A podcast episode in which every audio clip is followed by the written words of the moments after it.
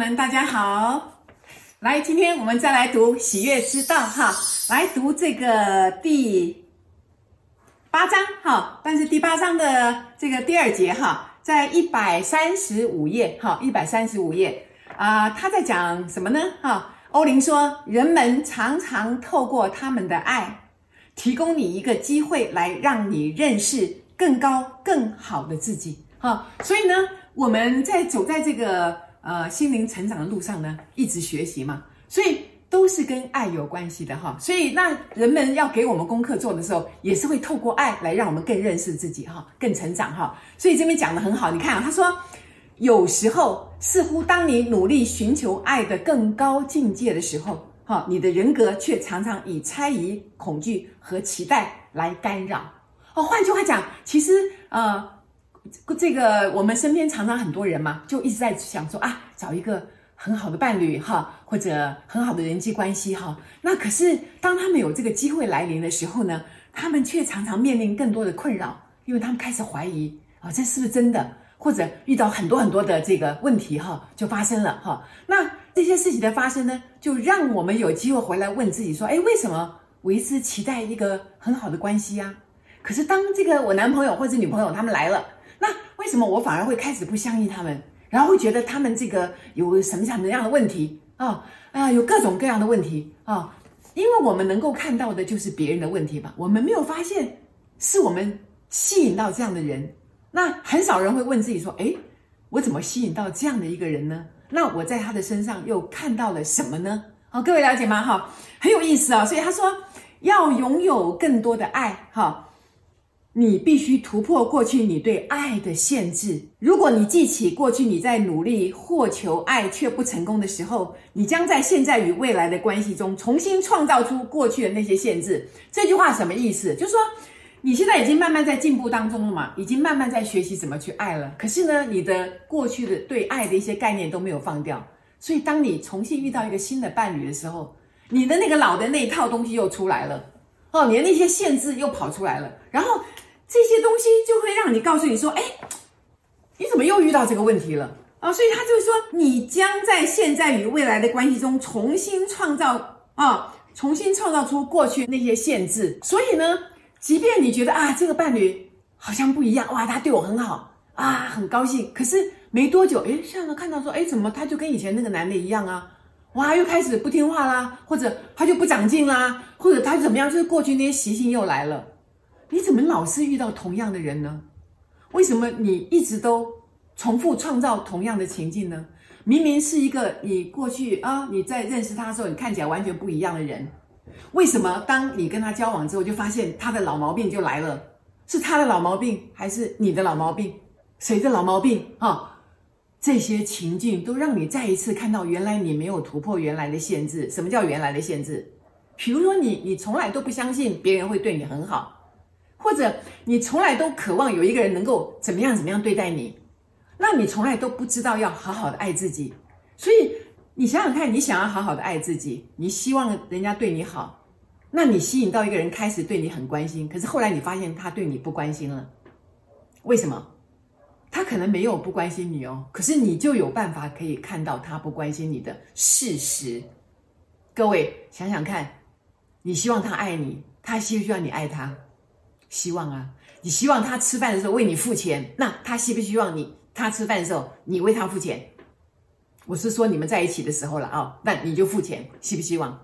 你希望遇到一个大方的人，那结果他也需要一个遇到一个大方的人，所以你会一直遇到你内在。本来该成长却没有成长的部分，然后有一个人会过来，一直告诉你，你还重复在啊去循环循环，那过去的限制又来了啊，你就限制他一定要听话，他开始很听你的话，诶，结果后来发现怎么搞的，他都不主动，诶，这个人他不会主动去做什么事情，诶，好像很被动，然后没有成长心啊，拖拖拉拉的，我我推他一步，他才做一步，可是。你没有想到这样的对象不是你原来就希望的吗？什么样的人才会乖乖听你的话呢？那那个人是不是自己都没有主见的人呢？所以他才喜欢听你的话呢？可是他听你话的时候，你很高兴啊，不是吗？结果后来他完全不主动了，开始要你推一把的时候，你又开始嫌很烦，怎么办？各位，你说怎么办？哦，这是我讲的，就是一天到晚都在我们身边发生的事情，所以你会重复发现，为什么我老是遇到同样的事情？这这个就是我以前一直强调的嘛。你生命中有一件事情没有解决，那这件事情就会不断的重复的发生，只不过是可能故事不一样了，这个人物不一样了啊，主角也换了，可是。同样的情境再一次的出现了，为什么？为什么？因为一定要你学会这个功课，这个功课才会离开你。各位了解吗？一定要学会它，它才会离开你。你看生命多多美妙哦！你学不会，它就给你哦留级、留级、留级哦，当掉、当掉、当掉，一直到你学会为止。哦，你说生命奇妙不奇妙？哦，太好了，太好了，所以来看一下，太美好了哈！我真的在生命中看到这些事情哈，太高兴了。来，继续在一百三十六页哈，他说，每一次当你向爱的一个新境界敞开，你总会将那些你还没有感受到爱的部分带到表面上来。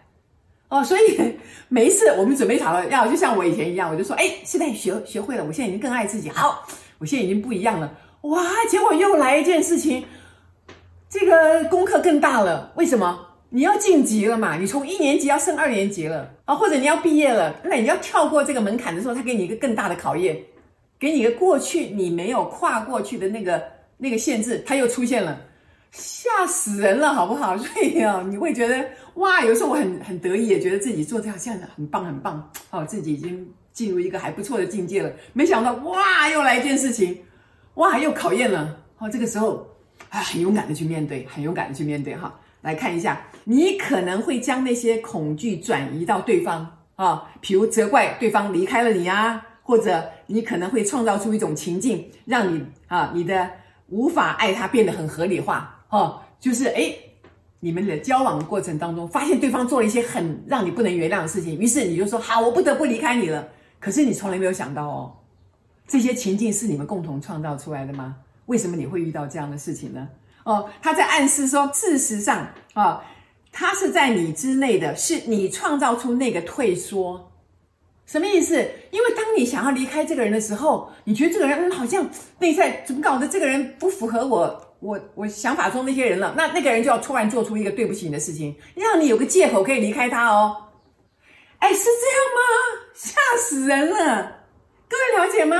所以这个是你们共同制造的故事诶。我在脸书上写的时候，还有朋友跟我讲说，那很多事情彼此这样伤害，也是我们共同创造出来的吗？真的很难回答。我就写大灾问，因为很难回答。在那个那个留言那个地方，你要我把这么大的事情怎么讲清楚？那很很棒啊！所以刚好欧林就回答这个问题。他说这个问题就是在你们里面的。他说。因为你遇到老问题了，你想离开他了，你你你不知道怎么办，就就突然发现那人果然做出一件对你很不堪的事情，然后你就找到理由说哈，我们离开吧，分手吧，就是这样哦。所以他说，当迟疑或恐惧或失望升起的时候，当你们之间的感情出现变化的时候，与其怪别人，不如向内看。注意听哦，与其怪别人，不如向内看。他为什么这样讲？欧林的意思说。就是你自己啊！你要往内看呢、他说：“你要自己问自己，是不是因为我内在有个部分在造成害怕的理由呢？”对呀、因为你你你不想看到事情又发生了，你不想该怎么处理了，于是一个更大的事件又出来了。所以他说：“跟那个部分说话，如果你向他保证那种恐惧并没有错，然后展现给他看，你正朝着新而光明的未来前进。”所以他说：“当你遇到这样问题的时候，你要回来看自己，说：‘哎呀。’”同样事情又发生了，那我知道这是我的问题，好，我不要害怕。